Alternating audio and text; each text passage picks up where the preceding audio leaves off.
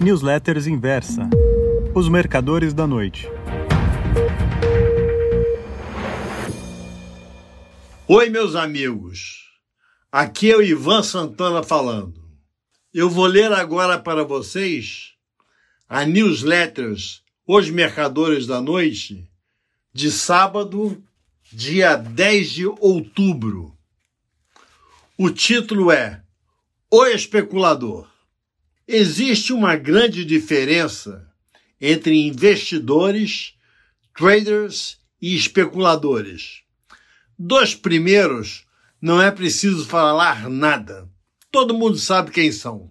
Traders são aqueles que entram e saem de posições à vista e a futuro, não raro com objetivos imediatistas de lucros. Especuladores são os que fazem do mercado um jogo. Nagy Robert Narras, ou simplesmente Nagy Narras, como é mais conhecido, faz parte de uma categoria à parte. Simplesmente não operava no mercado, fazia o mercado, estabelecia as cotações e as tendências. Narras veio para o Brasil após o episódio da tentativa de Corner no mercado de prata, na Comex, em Nova York, perpetrado pelos irmãos Hunt nos últimos dias de 1979 e primeiros dias de 1980. Detentores da maior fortuna dos Estados Unidos, eles conseguiram comprar mais prata do que toda a quantidade do metal existente no mundo. Juntaram seu capital com o de alguns bilionários árabes, sendo nas narras o intermediário entre as duas partes. O corner só não deu certo porque a Comex, se valendo de um dispositivo de seu estatuto, aumentou absurdamente o valor das margens. Eis como conta o episódio na página 300 de meu livro Os Mercadores da Noite, edição da inversa. Abre aspas. Os dirigentes da bolsa sabiam que, caso os Hunts fossem bem-sucedidos em sua tentativa de corner, muitas corretoras quebrariam. A própria bolsa corria risco. Decidiram então, alguns minutos antes da abertura, elevar as margens de garantia. Fecha aspas. Após o insucesso do Corner, do qual não teve a menor parcela de culpa, nas Ginarras se mudou para o Brasil, onde tinha casamento marcado com uma brasileira, e por aqui ficou. O excelente livro BMF a História do Mercado Futuro no Brasil, de Alcides Ferreira e Newton Orita, narra diversas passagens da vida de Narras no Brasil. Para escrever esta crônica, uma de minhas fontes é esse trabalho. Os trechos, nos quais simplesmente copio a narrativa, estão entre aspas. Nas Narras, foi o maior especulador que já operou nos mercados financeiros brasileiros. Certamente não mais bem sucedido. Garante-se até que saiu no prejuízo.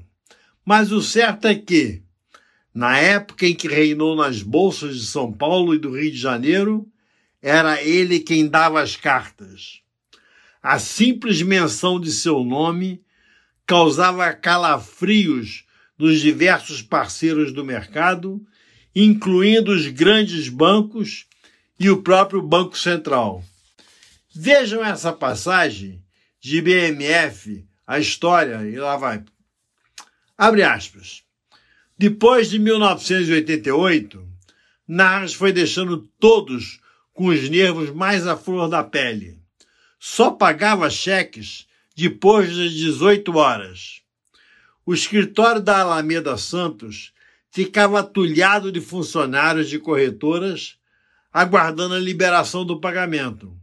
Fazia isso todos os dias. Não se sabia ao certo se o estilo administrativo do Departamento de Contas a Pagar de Narras era um sinal de má saúde financeira ou simples exercício do prazer da tortura. Fecha aspas.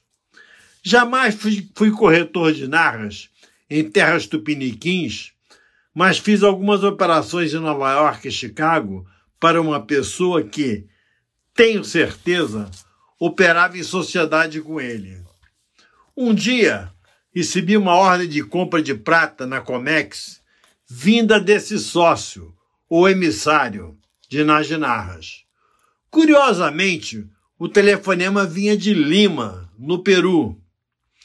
Quando perguntei o lote e o mês futuro, essa pessoa disse, abre aspas, todos os meses, qualquer lote, vai comprando e me passando os fios. Confirmação de ordem executada. Quando quiser parar, eu aviso. Fecha aspas. Foi a maior ordem que já executei em minha vida. Minha broker em Nova York não sabia se ria de alegria por causa da corretagem ou se chorava com medo da margem de garantia não entrar. Foi tudo liquidado bonitinho. Certa ocasião viajei e de volta a Rio São Paulo no jatinho de Narras. Ele estava presente na aeronave, assim como o antológico trader Alfredo Grumser Filho. Isso foi na época do governo Collor.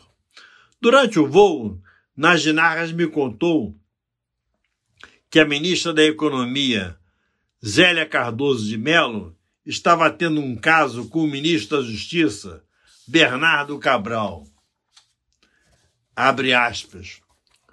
O turco só pode estar dizendo isso para se exibir. Fecha aspas. Pensei, abre aspas, para se mostrar insider. Fecha aspas.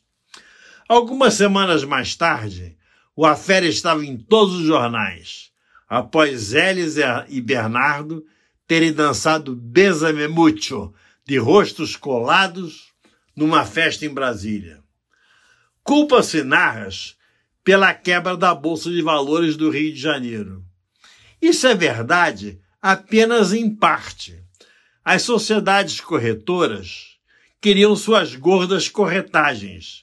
Os bancos cobravam juros escorchantes pelos empréstimos que lhe faziam. Nage não regateava nenhuma coisa nem outra. Quando lhe cortaram as linhas de crédito, seus cheques foram devolvidos e os corretores que não puderam cobrir as ordens de seu maior cliente simplesmente faliram. Em meu relatório FNJ número 20, publicado em 30 de junho de 1989, escrevi, abre aspas, nas Narras não enganou ninguém. Todo o mercado sabia que a puxada das bolsas só poderia dar certo se a alta continuasse indefinidamente. A operação D0, que consistia na venda de ações para recebimento no mesmo dia, enquanto a compra só seria paga no quinto dia útil após a negociação, era financiada por taxas de juros muito superiores às do mercado e só poderia dar certo na medida que as cotações subissem mais do que as taxas de juros cobradas. Enfim, foi mais uma corrente, uma pirâmide, mais uma tentativa de Corner semelhante à da prata. Fecha aspas. No livro da história dos mercados futuros, aquele do Alcides e do Orita, há um episódio que eu desconhecia totalmente. Quando Najinarras veio pela primeira vez ao Brasil, o Boeing 707 da Varig, no qual voava, foi sequestrado por terroristas árabes e levado para Cuba. Como libanês, Narras falava árabe fluentemente, além de outras seis ou sete línguas. Acabou sendo mediador entre os pilotos e os sequestradores. Quando tentou ir falar em inglês com o comandante, Nagy levou uma coronhada na cabeça. Isso não o abalou. Usando seu poder de persuasão, conseguiu que o episódio terminasse sem maiores traumas. Os terroristas ficaram em Havana. Abre aspas.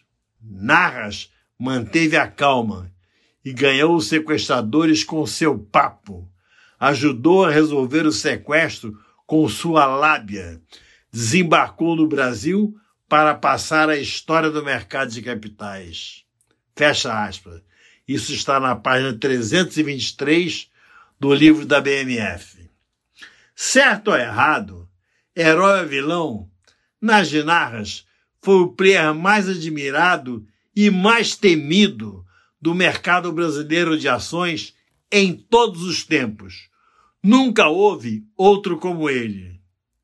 Um forte abraço e um ótimo fim de semana para vocês. Muito obrigado.